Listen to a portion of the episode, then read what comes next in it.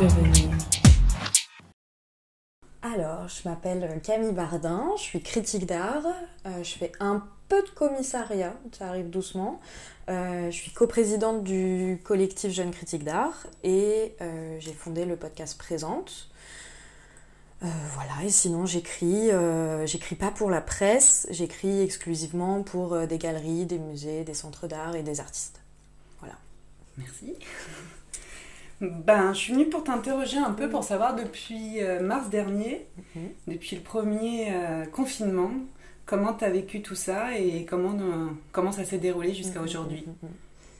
On commence comme ça dans le On dur. commence comme ça. Alors, ben, en soi, au début du premier confinement, grosse trouille.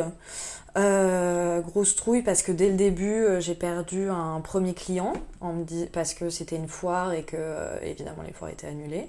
Donc là, tout de suite, ça m'a fait très peur et je me suis dit que ça allait être très compliqué. D'autant que, comme je te le disais, mes, clients sont essentiellement des galeries, des centres d'art, etc. Donc, étant donné qu'ils étaient tous fermés, évidemment qu'ils n'allaient pas commander de texte pour leurs expositions.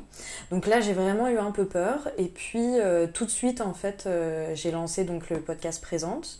C'était à bout de combien de temps? Euh, alors, je- le temps étant tellement dilaté à ce moment-là, je ne saurais pas vraiment te dire. Je, je pense que c'était au bout de trois semaines, quelque, chose comme ça. Euh, en tout cas, enfin, concernant Présente, ce qui était drôle, c'est que c'était un projet que j'avais depuis longtemps et qui devait se lancer à, ce- à cette même période. Je devais interviewer, comme prévu, Marion Mouni, qui est le premier épisode. Et, euh, et finalement, confinement. Et là, je me dis, mince.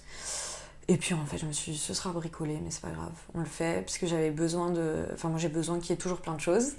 Et, euh, et du coup, je me dis, je le fais de toute manière, voilà. Enfin, faut toujours commencer quelque part, quoi, de toute manière, à un moment donné, voilà. Donc j'ai quand même fait présente avec un truc, bon, voilà, bricolé au début, enregistré à l'iPhone, avec euh, chacune en Zoom, enfin, c'était un bordel monstrueux. Mais on l'a fait. Et, euh, et ça, ensuite, ça m'a bien tenu, c'est-à-dire que pendant tout le confinement, je faisais un épisode par semaine. Donc c'était très agréable parce que j'avais euh, vraiment euh, un temps pour enfin me poser sur le boulot des artistes. Parce que, et je pense que c'est ça vraiment qui m'a le plus marqué euh, finalement, peut-être pendant cette, euh, cette période, euh, surtout le premier, euh, le premier confinement, j'allais dire premier épisode. Premier confinement, c'est que j'avais vraiment de vrais laps de temps beaucoup plus conséquents qu'à la normale, où je passais juste, juste c'était déjà pas mal, mais enfin, on était tous voilà, à courir après le temps, et je passais deux heures dans un atelier d'artiste et basta, et ben, voilà. Et là, en fait, je passais vraiment, au début présente, je, je prenais une semaine de préparation où je préparais pas d'autres épisodes, j'étais juste avec un artiste, une artiste, je me plongeais vraiment dans son boulot, on avait plusieurs appels et tout. euh, on bossait sur les questions en amont, tout ça, donc ça très agréable de, ce changement de temporalité euh, c'était vraiment Tu l'as vécu en distance alors, du coup, tous les épisodes que tu as fait Ouais, tous les premiers. Le premier que j'ai fait qui n'était pas di- en- à distance, c'était Lionel Sabaté, qui doit être le 11e épisode ou 12e, quelque chose comme ça. Ouais, donc les 10 premiers épisodes euh, iPhone. Donc désolé pour le, pour le son qui n'était pas terrible. Mais, euh, mais ça va, on a réussi à sauver les meubles. Et comment tu as vécu la suite alors?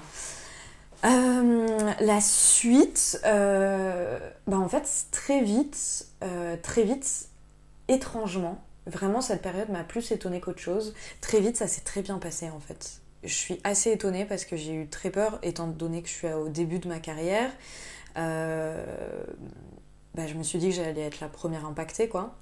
Enfin, une des, enfin, l'ensemble en tant que toutes les jeunes personnes et jeunes précaires et enfin voilà tous ceux qui démarrent un peu, on se dit en fait on est tout le temps à la recherche de visibilité, le fait d'être, il faut être présente quoi. Il faut être présente, il faut montrer qu'on est là pour, euh, bah, pour avoir d'autres clients, etc. Et là, je me suis dit, mais en fait, euh, si euh, tout est mort, ça va être terrible. Et finalement, je me suis retrouvée avec beaucoup de commandes de textes assez rapidement. Euh, Enfin, pas le premier confinement, mais ensuite, euh, dès, dès la rentrée, en fait, beaucoup de demandes de textes parce que je me suis rendu compte que les artistes étant donné qu'ils étaient eux aussi dans une temporalité différente, avaient besoin de se poser. Tout le monde n'avait pas réussi à prolonger ses pratiques comme, comme euh, à la normale. Et donc, euh, euh, j'ai eu beaucoup de commandes de textes d'artistes qui avaient besoin de faire le point en fait sur leur pratique, besoin de, qui avaient besoin de souffler, de, voilà, de réfléchir, de, voilà, un moment un peu introspectif. Et donc, j'ai eu beaucoup d'artistes qui m'ont appelé pour que j'écrive sur leur boulot, quoi. Euh, ce qui est très agréable parce que bah, moi ça me permet vraiment de me plonger dans certaines pratiques et de vraiment prendre le temps. Enfin là c'est en plus c'est hyper, enfin c'est le grand luxe quoi parce que c'est pas des textes. en général moi on m'appelle, c'est une galerie qui m'appelle un mois un mois, un mois et demi, parfois deux mois quand on a de la chance avant en me disant voilà, il y a telle expo qui arrive, on, a besoin d'un texte pour le communiqué de presse, basta quoi. Et du coup, j'ai une deadline, j'ai machin. Là, c'est zéro deadline. C'est vraiment, euh, c'est des artistes qui juste me disent, voilà, j'ai besoin, on discute, on fait une première interview, on se pose, je commence à écrire, on refait une interview, enfin voilà. Et là, c'est vraiment très agréable. Euh, donc voilà, donc bizarrement, j'ai eu plus de clients que la normale très étrangement. Ce qui est le, revers de tout ça, c'est que, euh, j'allais dire, je suis épuisée, je suis en pleine forme, mais euh, c'est que c'est Grégoire Pranger qui, a, qui avait trouvé cette, cette image et je me suis dit, mais c'est, il a vraiment mis les mots sur ce que je ressentais. C'est j'ai l'impression d'être une éponge qu'on a serrée et que je suis à sec là. Je sais plus écrire. non, c'est très compliqué euh, parce que du coup, le fait d'avoir, bah, de, de mettre autant d'énergie dans des textes, et en plus, là, c'est des textes que les artistes me commandent, donc je sais que c'est un, engagement aussi de leur part financier. Enfin, c'est une. Euh, c'est un vrai investissement quoi que je leur réclame, enfin qu'ils demandent quoi. Euh, c'est un budget, donc du coup euh, il n'est pas question de faire les choses à moitié et de faire ça par-dessus la jambe. Donc du coup ça demande beaucoup d'énergie et c'est vrai que c'est assez compliqué d'enchaîner les textes comme ça. Et euh, il y a un moment, en fait, euh, juste, euh, je suis vidée, quoi. Et là, récemment, ce qui s'est passé, un truc assez fou, j'ai écrit un texte, je suis trois semaines sur un texte, mais je n'y arrive pas. Je commence une première fois, c'était pourri, mais nul, nul, nul. Je recommence une deuxième fois, nul. Je, troisième fois, je me dis, c'est pas possible, mais je ne sais plus écrire en fait. Je ne sais plus écrire. Et pour le coup, cet artiste-là m'avait demandé, m'avait posé une deadline. Et en fait, j'arrive, ça se rapproche, ça se rapproche. Et je me dis, mais je vais jamais y arriver en fait. Et je vais lui sortir un truc pourri quoi. Et, euh, et je finis par l'appeler en lui disant écoute, c'est la première fois que ça m'arrive, mais là je suis incapable d'écrire. Euh, j'ai des blocages, je sais pas pourquoi. Je, en fait, j'avais l'impression de me caricaturer. Sais, je commençais mes phrases et je me disais, mais t'es ridicule là. On dirait, j'avais l'impression de faire comme si je savais bien écrire, quoi. C'était laid au possible. Et je lui en parle et, euh, tout de suite elle me dit, hé hey, Camille, je suis tranquille. Moi, je te fais totalement confiance. Tu parles, enfin vraiment, euh, si je t'ai demandé à toi, c'est parce que je veux un texte de toi, je veux que ça sorte de toi, machin. Donc, vraiment tranquille, quoi. Et elle m'a dit ça. On s'est eu au téléphone et en une journée, j'ai fini le texte ça m'a débloqué. Enfin, je pense, je sais pas, j'avais, j'avais des craintes, je sais pas ce que j'avais. Enfin, j'étais, voilà. Et euh, trop, trop bien. Elle était, vraiment, je la remercie parce, je l'ai remerciée parce que je la remercie encore parce que elle a été hyper bienveillante, hyper compréhensible et tout. Et, euh, et du coup, ça m'a totalement débloqué. voilà. Donc, euh, donc c'est le petit, juste le petit revers, c'est que c'est je pense que le texte critique c'est une production artistique en soi. Enfin après il y en a c'est pour ça que je différencie vraiment le journalisme de la critique d'art parce que j'ai longtemps été journaliste enfin longtemps tout est relatif mais voilà. Ça n'a rien à voir enfin c'est vraiment euh, en plus j'écris à la première personne du singulier donc c'est vraiment euh, j'ai pas d'espace pour être euh, malhonnête ou pour tu vois. Enfin moi si j'écris à la première personne c'est justement pour tout donner du coup, il y a un moment, en fait, quand tu donnes tout, bah, c'est fatigant, quoi. voilà. Mais je me plains pas du tout, hein. c'est juste le petit, voilà. Tu m'interroges là-dessus, donc voilà. Mais sinon, non, sinon je suis très, je suis hyper épanouie. Il y a eu beaucoup de projets qui se sont faits du coup depuis euh, le premier confinement, donc tu as eu Présente. Ouais. Et puis comment tu as eu d'autres projets qui, se, qui t'ont pris du, du, temps, qui se, qui se, sont ouverts à ce moment-là? Euh, alors, projet. Ah bah, il y a projet. voilà. Il y a projet. Euh, projet média qui, est, qui a été lancé, je crois, en janvier. Je sais même plus quand ça a été lancé. En janvier 2021, je crois, quelque chose comme ça, peut-être un peu avant. Euh, où là, en fait, c'est un, un, projet qui est donc lancé par Marc Bénessonnier et Lucas Blanchy qui font tous les deux partie de euh, tout ce que vous avez raté, qui a en fait euh, créé un regroupement de médias préexistants et qui ont proposé à Jeunes Critiques d'Art de se joindre à, cette jolie équipe. Et donc nous, on propose un podcast qui s'appelle Pourvu qu'elle soit douce.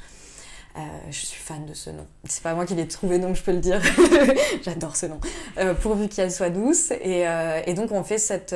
S'il y a un nouveau podcast dans ma vie, trop heureuse. podcast qui sera publié normalement. On est encore en train de voir, mais sans doute sans doute une fois par mois. Euh, donc c'est quand même pas mal de boulot, sachant que je, en, fait, au sein de Jeunes Critiques d'Art, on est vraiment, on fonctionne par pôle de projet en fait pour. Vous êtes combien Jeunes Critiques d'Art Une vingtaine, une vingtaine de critiques, avec une éditrice, Charlotte Lebeau, qui est elle également bénévole depuis le début, qui, qui travaille avec nous et qui relit nos textes et qui est la bonne fée du collectif, qui est génial. Ouais, donc on est une vingtaine et on participe, on est quatre euh, lors des épisodes de Pourvu qu'elle soit 12. Donc voilà, faut tout organiser ça. Donc ça, c'est un peu voilà ce qui m'a pris du temps. Ensuite, il y a eu Traversée, je fais oublier. Traversée, évidemment, une fois par mois aussi, avec euh, Olivier Masmonteil et euh, Margot Bruguevin, filmé par Pierre Douer. Et la DA, c'est Roxane Rabio qui la gère. C'est voilà, c'est suite au premier confinement, Olivier Masmonteil, qu'il faudrait interviewer aussi parce que lui, il a fait tout un tas de trucs pendant le premier confinement. Margot Brugvin aussi. C'est en fait, c'est vraiment des, des, perspectives. Ça a vraiment été des basculements bizarrement assez positifs. Margot Brugvin, incroyable. Elle a explosé pendant le premier confinement parce qu'elle a bossé comme une folle, qu'elle a vraiment trouvé voilà un très beau créneau qui était enfin super. Et du coup, on est euh, lui Olivier pendant tout le premier confinement, il faisait des vidéos le journal du confinement, je crois que ça s'appelait, journal du confinement, où il présentait voilà par thématique des artistes, voilà il va parler des fleurs, euh, des vanités, que sais-je, voilà. Il faisait des présentations et ça avait super bien fonctionné. Les gens étaient hyper contents quoi d'avoir un petit accès à la culture comme ça. Et donc il a pas voulu lâcher ça, mais modifier un peu le format. Et il nous a contacté du coup nous trois, Roxane, Margot et moi, pour euh, nous proposer en fait de faire partie de ce projet euh, trop cool quoi. Euh, et, donc on a créé une petite émission, on va dire, qui dure un petit quart d'heure, un peu moins, et on est... Margot présente le travail euh, de tout un artiste, euh, enfin présente un artiste, Olivier présente une thématique, et moi je présente à chaque fois une œuvre.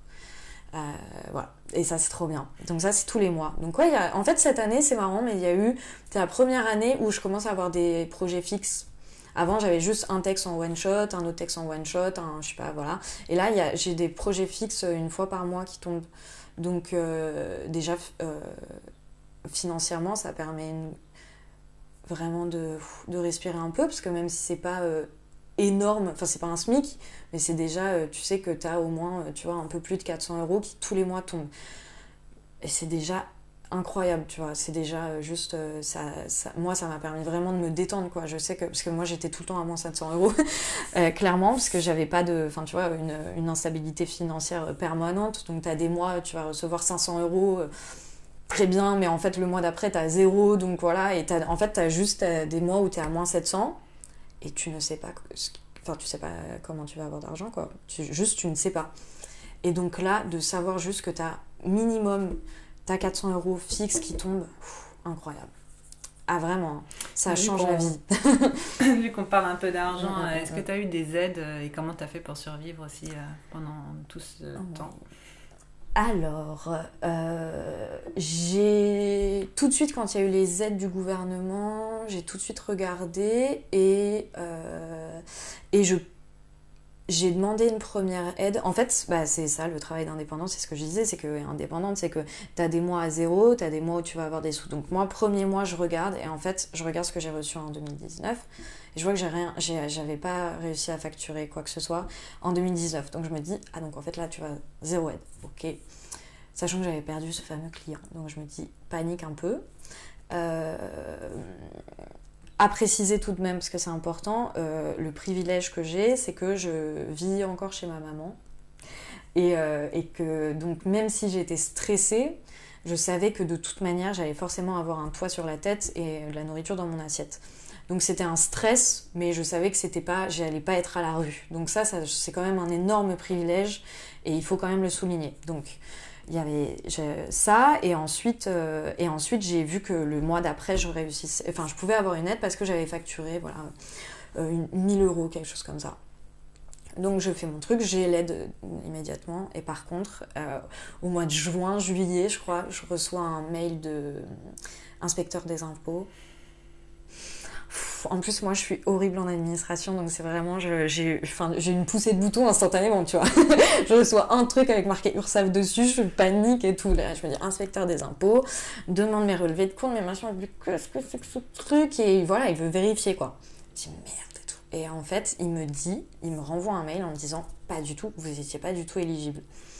Et elle me dit, bah merde, mais si, mais j'ai facturé, machin. Mais en fait, c'était pas l'argent que tu avais facturé, mais l'argent que tu avais reçu sur ce mois-là. Et moi, en fait, j'avais facturé et j'ai eu un retard de paiement de mes clients, comme d'habitude. non, pas comme d'habitude, c'est pas vrai. Mais c'est quand même assez fréquent. Et donc, il m'avait payé deux mois après, quoi. Donc, en fait, j'étais pas du tout éligible à l'aide et il me dit, faut rendre les 1000 euros, quoi. Je me dis, mais en fait, juste physiquement, c'est pas possible de rendre 1000 euros. Enfin, moi, je, je peux pas, quoi. Je sais pas. Et euh, donc, j'appelle euh, cette, euh, une femme extraordinaire qui s'appelle Delphine Toutin, qui est une femme incroyable, qui est la co-autrice du backpack de l'artiste et également la créatrice de la Tada Agency, qui est vraiment spécialisée dans l'administration des artistes, artistes-auteurs, etc. et qui vraiment les aide d'un point de vue administratif. Donc, comment gérer ton URSAF, comment gérer tes potentielles assurances, tes contrats avec les galeries, voilà. Et euh, tes potentiels Z et tout. Et euh, je l'ai un peu appelée en panique en disant là vraiment Delphine, faut que tu me sauves. Je sais pas comment faire, il n'y a pas une solution quoi. Et elle m'a euh, dit bah écoute là effectivement tu es totalement en tort parce que j'avais encore une petite, un petit espoir de m'en sortir. Et en fait non j'étais vraiment totalement en tort, c'est moi qui avais totalement merdé. Et donc elle me dit bah écoute tu lui dis voilà que tu peux pas rembourser. Enfin voilà peut-être euh, au moins je me disais au moins je peux demander un échelonnage quoi de payer en plusieurs fois enfin voilà.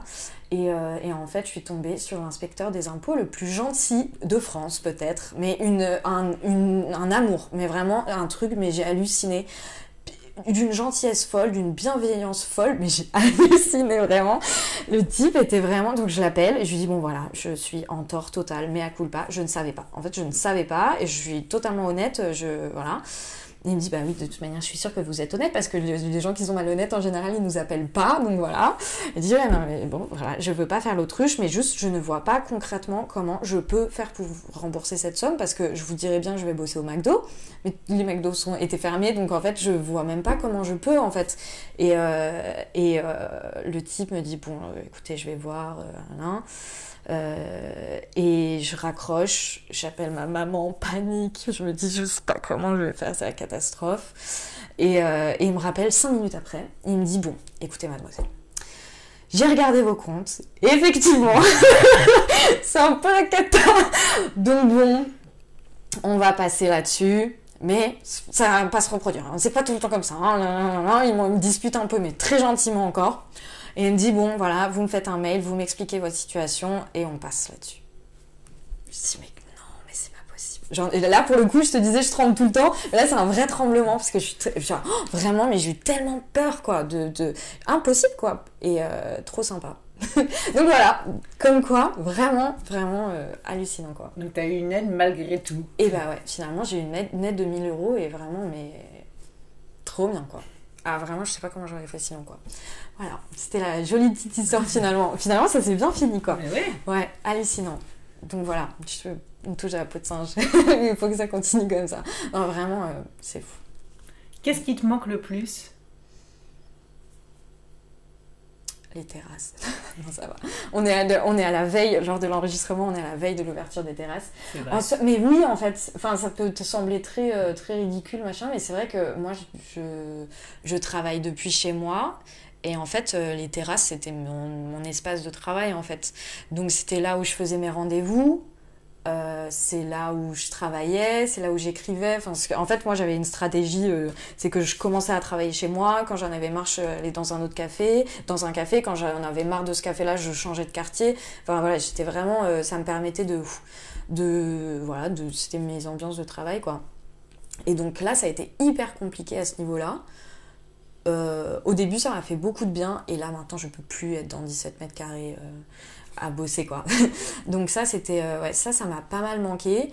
Euh, et j'ai pas dit les musées ni, ni les galeries ou quoi parce que en fait en tant que professionnel euh, j'ai eu accès à ces espaces heureusement parce que du coup c'est mes enfin c'est mon outil de travail. Enfin sans ça sans ça c'est je pouvais pas continuer à bosser quoi. Enfin j'aurais pu faire présente j'aurais pu faire traverser mais par exemple pourvu qu'elle soit douce on n'aurait pas pu on n'aurait pas pu le faire donc, euh, donc ouais, euh, en soi, ça m'a pas tant manqué que ça, vu que j'y avais accès. Même, il faut le dire, les professionnels du monde de l'art, on, avait, on a quand même été très privilégiés à ce niveau-là. C'est qu'on avait en plus euh, accès à des espaces qui étaient que pour nous, quoi. Donc, c'était à ce niveau-là, c'était, ça m'a pas manqué. Et j'avais aussi accès aux ateliers d'artistes parce que je faisais mes réunions avec mes rendez-vous avec les artistes, voilà. Donc oui, en fait, c'est plus les liens en fait sociaux et le fait donc ouais, les terrasses en fait, les terrasses parce que c'est là où je fais mes réunions, c'est là où je vois tout le monde, c'est là où en fait les idées germent aussi, les... enfin voilà quoi. les terrasses, c'est là où on fait toutes nos réunions avec jeunes critiques d'art, ne serait-ce que ça. Et le fait de ne pas pouvoir se voir, de ne pas pouvoir juste converser entre nous. Et enfin là, on se voit, on fait des zooms, mais bon, enfin, on sait, on sait à quel point c'est pas satisfaisant, quoi.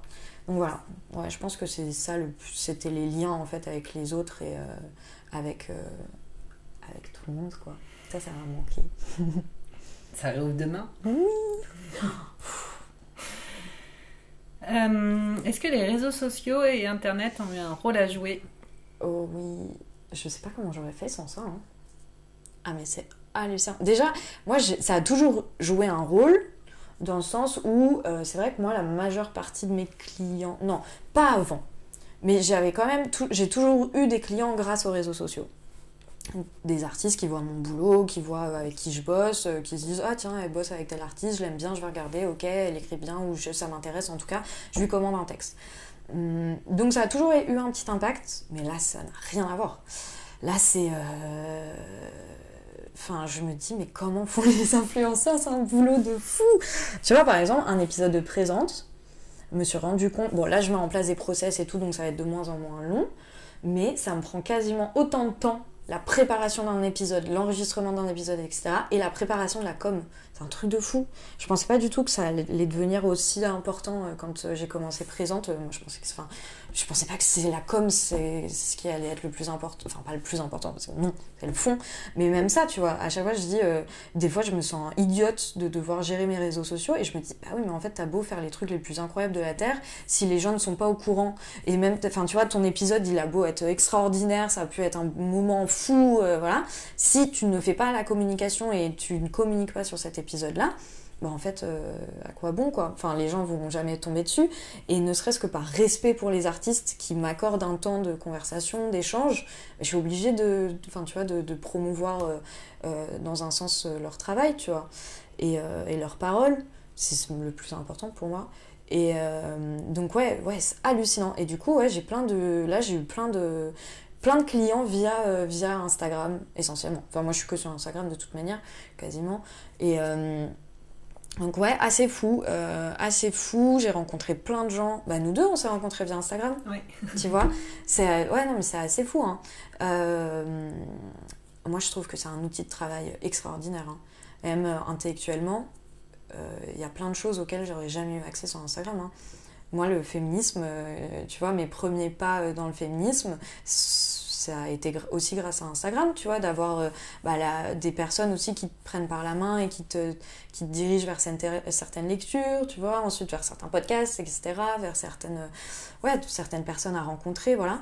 Donc ouais, Instagram, euh, bah même, tu vois, le fait de, pendant le premier confinement, le fait de ne pas avoir accès euh, aux espaces d'expo, et bah là, en fait, je, je découvrais les artistes aussi via Instagram, quoi.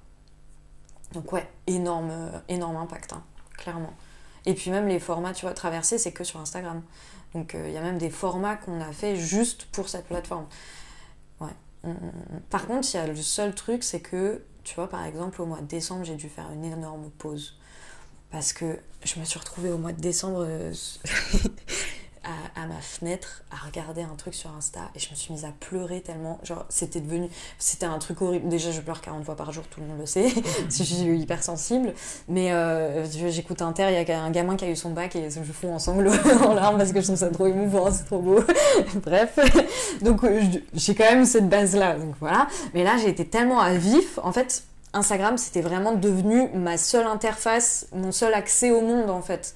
Donc il se passait, mais c'est ça. Donc il se passait le moindre truc sur Instagram. J'avais un commentaire. heureusement, j'ai pas assez de, de, personnes qui pour avoir des. Bon, des fois j'ai quand même des trucs pas sympas, enfin des gens un peu idiots.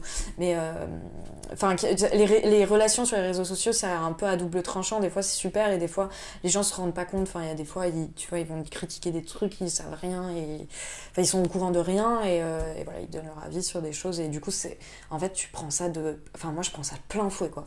Vraiment, je prends ça de plein fouet et je suis hyper. Euh, Enfin là, je sentais que j'étais, tu vois, j'étais vraiment à fond dans le truc et tout. Et là, j'ai coupé. J'ai enlevé les notifications. Je sentais que, enfin, j'étais happée par le truc et tout. Et je, oh, c'était pas très agréable. Et euh, je sentais que ça m'impactait vraiment. Donc euh, j'ai coupé les notifications, j'ai tout coupé. Et euh, j'ai fait ça pendant, le, ouais, pendant les vacances de Noël, je crois, quelque chose comme ça. Et, et là, j'ai un rapport beaucoup plus sain, tu vois. Ouais, ouais. Je vais faire une pause. Ouais, une petite pause. Et je pense que, ouais, ouais, je pense que c'est important, d'autant plus maintenant, je te dis, ouais, c'est la seule interface avec l'extérieur. Donc voilà. Mm, mm. Est-ce que tu penses que les artistes, les commissaires et les institutions mm-hmm. euh, ont un rôle à jouer aujourd'hui par rapport à ce qui se passe? Mais, Toujours de toute manière.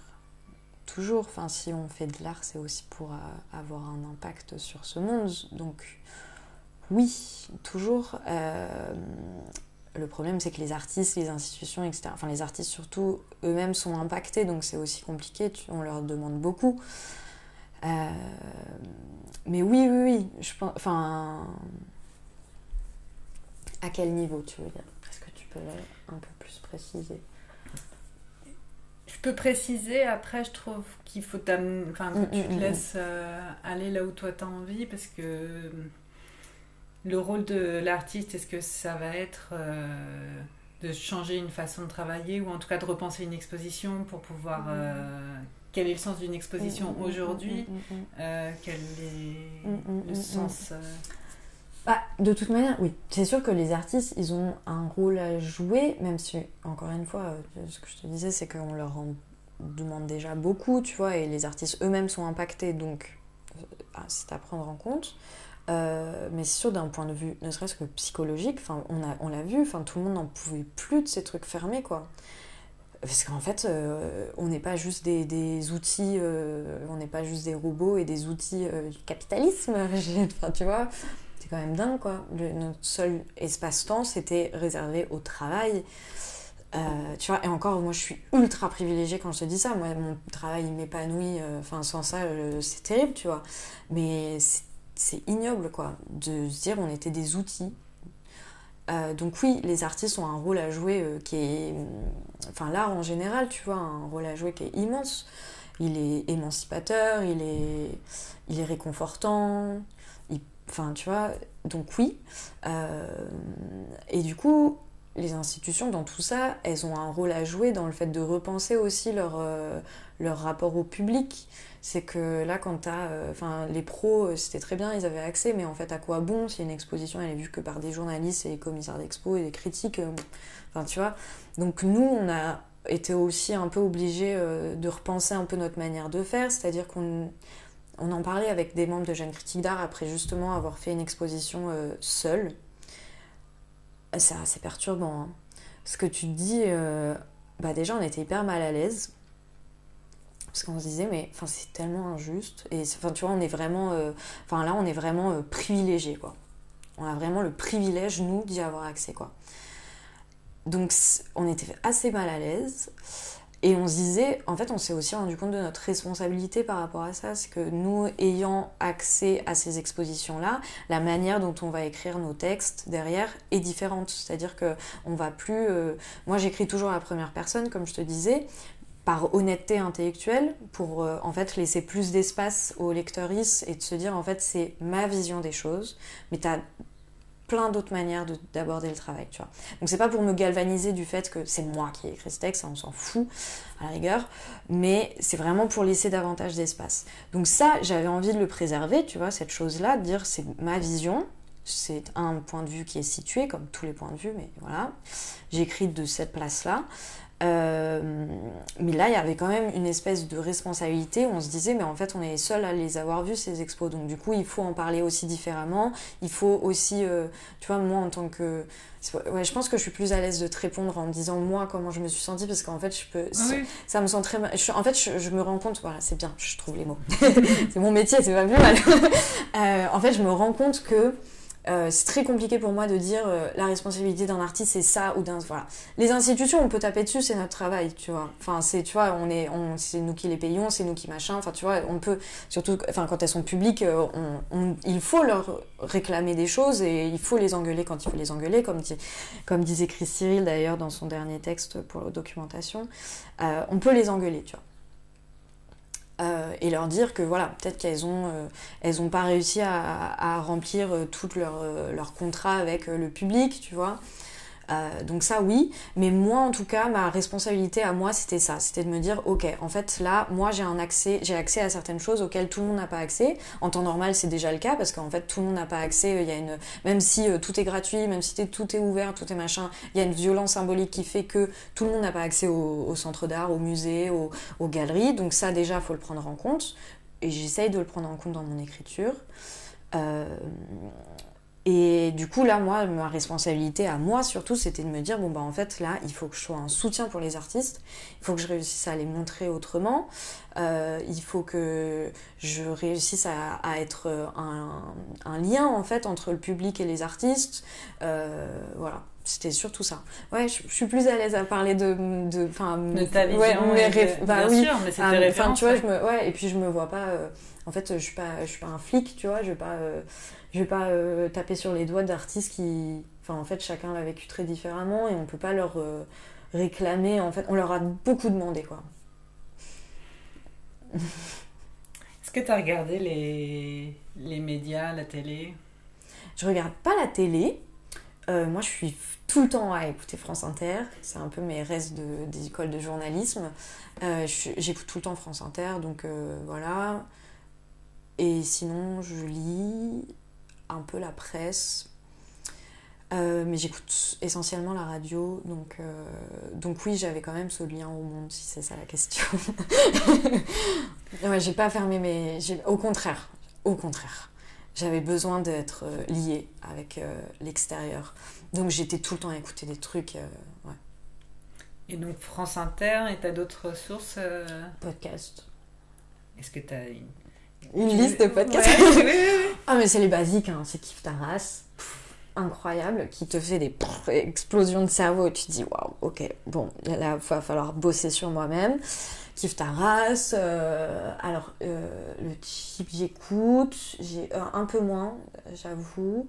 les coups sur la table, évidemment. La poudre pas trop, mais euh, parce que je parce que j'écoute plus. En fait, voilà, j'écoute plus des podcasts pour avoir un accès à une connaissance plus que. Euh, c'est marrant parce que je, propose des discours intimes aussi, tu vois, parce que de toute manière l'intime est politique, donc c'est toujours très intéressant.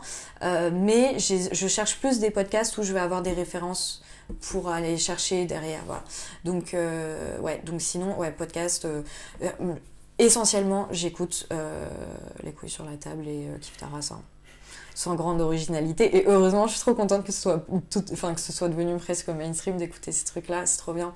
Tout le monde fait Waouh, mais non ah, J'avais jamais remarqué ça. Mais en fait, voilà.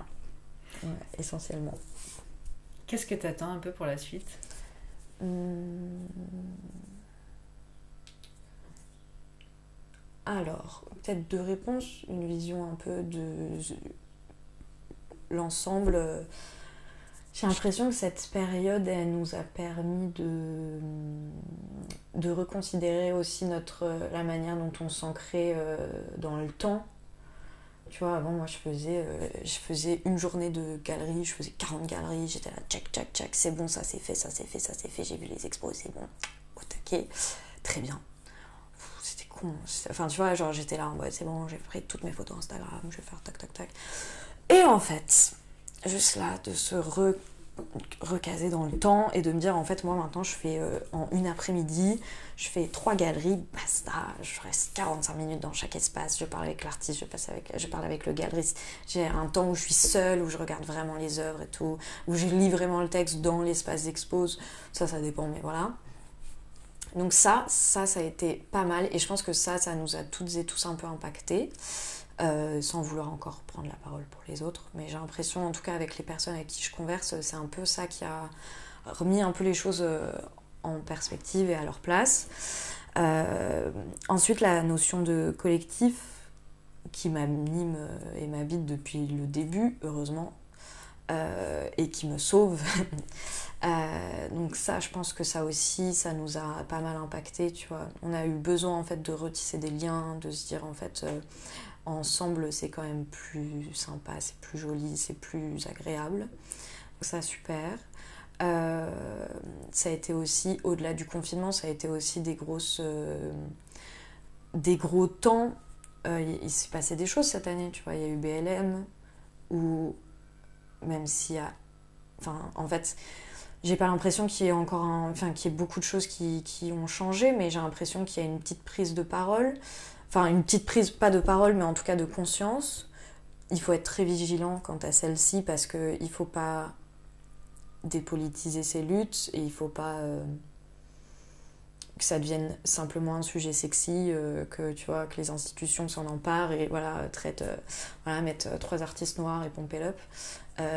donc ça important par rapport aux violences sexuelles et sexistes, il s'est passé deux trois trucs on est encore. Enfin, tu vois, mais il y a, eu quand même euh, une grosse poussée de, comptes euh, au sein du monde de l'art qui dénonçaient quand même euh, des, des, agressions, des viols, du harcèlement. Donc, ça, je me dis que voilà, cette période quand même a, a permis ça. Je sais pas, je pense que c'est. Je sais pas si c'est lié à cette période, mais en tout cas, le monde de l'art y arrive doucement. Euh, donc voilà, je pense qu'il y a des choses quand même qui ont pas mal bougé et c'est ces choses-là que j'aimerais euh, voilà, j'aimerais beaucoup que ça, ça ait un vrai impact sur le long terme, tu vois, qu'on ait euh, accès à plus de voix en fait. Ça, et puis pour moi, j'aimerais continuer. j'aimerais bien gagner des sous grâce à Présente, plus, je pense. Je m'épanouis vraiment en radio. Vraiment, je, ça m'avait beaucoup manqué. Et donc là, je me dis, j'ai vraiment besoin de. En fait, je sens. Je, il faut pas que ça sorte de ma vie, la radio, tu vois. C'est vraiment très important. Donc, ça, ouais. C'est un peu. Euh, présent, j'aimerais bien, euh, j'aimerais bien que ça devienne un peu euh, la base, tu vois. Et après, j'ai des textes, tu vois. Mais écrire moins, mais de manière plus. tu vois, d'avoir des vrais temps d'écriture. Et et sinon bosser sur présente. Ou autre, tu vois, mais en tout cas radio, ouais. Tu me disais aussi que hum, maintenant tu bosses plus chez toi T'as changé euh, ta façon de travailler? Ah, c'est tout récent ça. Je, en fait, j'espère que ça va tenir. Enfin, je sais pas. J'espère que ça va tenir parce que c'était assez incroyable là, comment c'est la manière dont ça s'est goupillé. Mais oui, alors du coup, ce que je te disais, c'est que les terrasses étant fermées, je suis enfermée dans 17 mètres carrés, 4 murs. Euh, parfois, il y a mon copain qui est là et qui travaille à côté de moi. Donc, je fais mes rendez-vous dans les toilettes. voilà, c'est pas, comme je c'est pas le plus agréable quoi. Donc, euh, là, je commençais vraiment à, à péter un peu un câble. Et surtout, pire encore, c'est que je pétais pas un câble, c'est que je m'endormais. Enfin, tu vois, j'avais l'impression. Enfin, je. enfin, je, j'arrivais, j'arrive plus à bosser ici, quoi. Je n'arrive plus à bosser ici. Je travaille ici, juste derrière après, tu vois. Donc, euh, à un mètre. c'est pas immense. Euh, je sais pas quelle est ta profondeur de champ, mais voilà, les gens le savent. Il y a juste. Euh, il doit y avoir deux mètres après un canapé. donc, voilà. Donc, ça, ça devenait. ça me rendait folle, quoi. Juste, moi, j'ai toujours énormément bougé, fait plein de trucs. Donc, là, juste d'être entre quatre murs, c'est. Ça m'agaçait. Ça j'ai eu accès à un, plan d'un ami d'amis euh, qui, euh, voilà, enfin, je mets le blic et en fait, il laisse, euh, a, il a, j'ai accès à un bureau pour, pour une somme qui est pas énorme, tu vois, 150 euros. Donc c'est beaucoup, mais j'ai réfléchi et je me dis que c'est un investissement qu'il est nécessaire de, là, à mon stade, j'ai fait tous mes calculs et, et, je peux le payer jusqu'en septembre normalement. Donc, je touche du bois, mais euh, normalement ça peut le faire et, euh, et, ça va changer ma vie parce que euh, juste d'avoir des temps en fait de travail où tu vois tu et un espace quoi, une chambre à soi tout simplement. Non mais c'est vrai quoi, c'est juste de me dire en fait là je fais tout ici quoi et je et juste ça te ça rend fou au bout d'un moment quoi. Donc là normalement ça enfin je, commence à bosser là-bas et juste ça n'a rien à voir quoi. Je travaille trois fois plus que quand je suis ici quoi. Et c'est juste trop agréable, quoi. Parce que, ouais, là, ça devenait, euh, ça devenait plus possible. Je, J'aurais une dernière question. Euh, est-ce qu'il y a un artiste ou un livre ou une exposition qui t'a marqué depuis mars dernier? Alors forcément oui. Mais il y a plein de choses. Ça fait plus d'un an maintenant. Donc ouais, il y a plein de choses qui m'ont quand même pas mal marqué. Mais j'aimerais bien choisir une chose vraiment juste qui m'a coupé le souffle. Il y a eu des, des bouquins qui m'ont marqué, mais là aujourd'hui, tu vois, même dans ma pensée féministe, euh, je sens que ça se.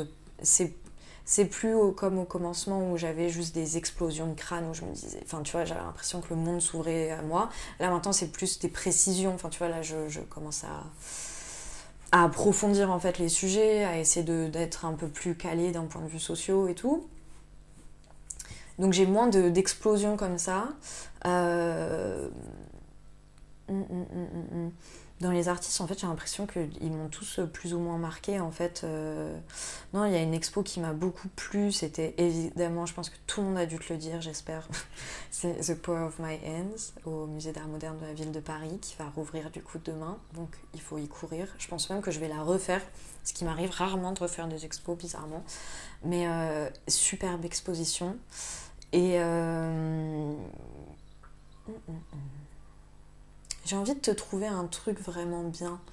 Parce que je sais qu'il y, y a, forcément eu des choses. Non, tu vois, je regarde. Euh, j'ai lu Un féminisme décolonial, Françoise Vergès, qui m'a beaucoup plu, mais je sais pas, je pense qu'il y a d'autres choses qui m'ont plus impacté. En fait, je me rends compte que ce qui m'impacte le plus à chaque fois, plus que des œuvres comme ça qui vraiment m'accompagnent pour le coup, mais c'est vraiment les conversations avec les membres de Jeunes Critiques d'Art. C'est horrible, c'est pas du tout corpo, hein. vraiment, c'est juste, c'est vrai, enfin, oh, c'est incroyable.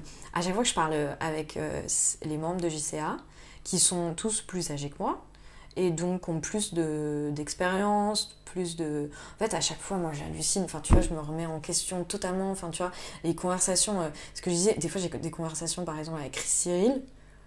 Et mais je j'endors pas. je me dis mais waouh mais c'est vrai mais j'avais jamais vu les choses sous cet angle tout c'est fou.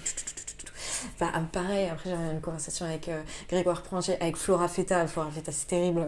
tu vois il y avait plein de choses comme ça. Ouais, Auréa Maclouf et tout. Enfin tu vois en fait j'ai l'impression tous les membres comme on est tous euh, on est tous très proches tous euh, très différents mais à la fois on est hyper liés et, en fait c'est idiot mais je pense que ce qui m'a le plus marqué pendant cette période en fait c'est presque ça quoi c'est juste de réussir à garder des liens avec LE et de réussir à, à, prolonger en fait mes, mes réflexions tu vois j'avais peur d'être au, au point de rester au point mort quoi et donc ouais finalement c'est peut-être ça mais sinon The Power of My Hands faut quand même faire ça au musée d'art dans la ville de Paris faut voir ça et lire un féminisme décolonial bah, c'est beau parce que tu parles du collectif finalement, c'est ça aussi. Et c'est ah, ah, l'humain en fait euh, qui reprend. Euh. Ah, clairement. Ah, clairement, je pense que j'aurais pas fait le huitième de ce que j'ai fait euh, sans le collectif. Hein. Clairement. Même pour présente, c'est mon projet, mais je finis par inviter plein de monde avec qui elle présente, tu vois. Moi, je peux pas me séparer du collectif, quoi. bon, c'est comme ça, c'est pas plus mal. Merci, merci beaucoup. Merci à toi.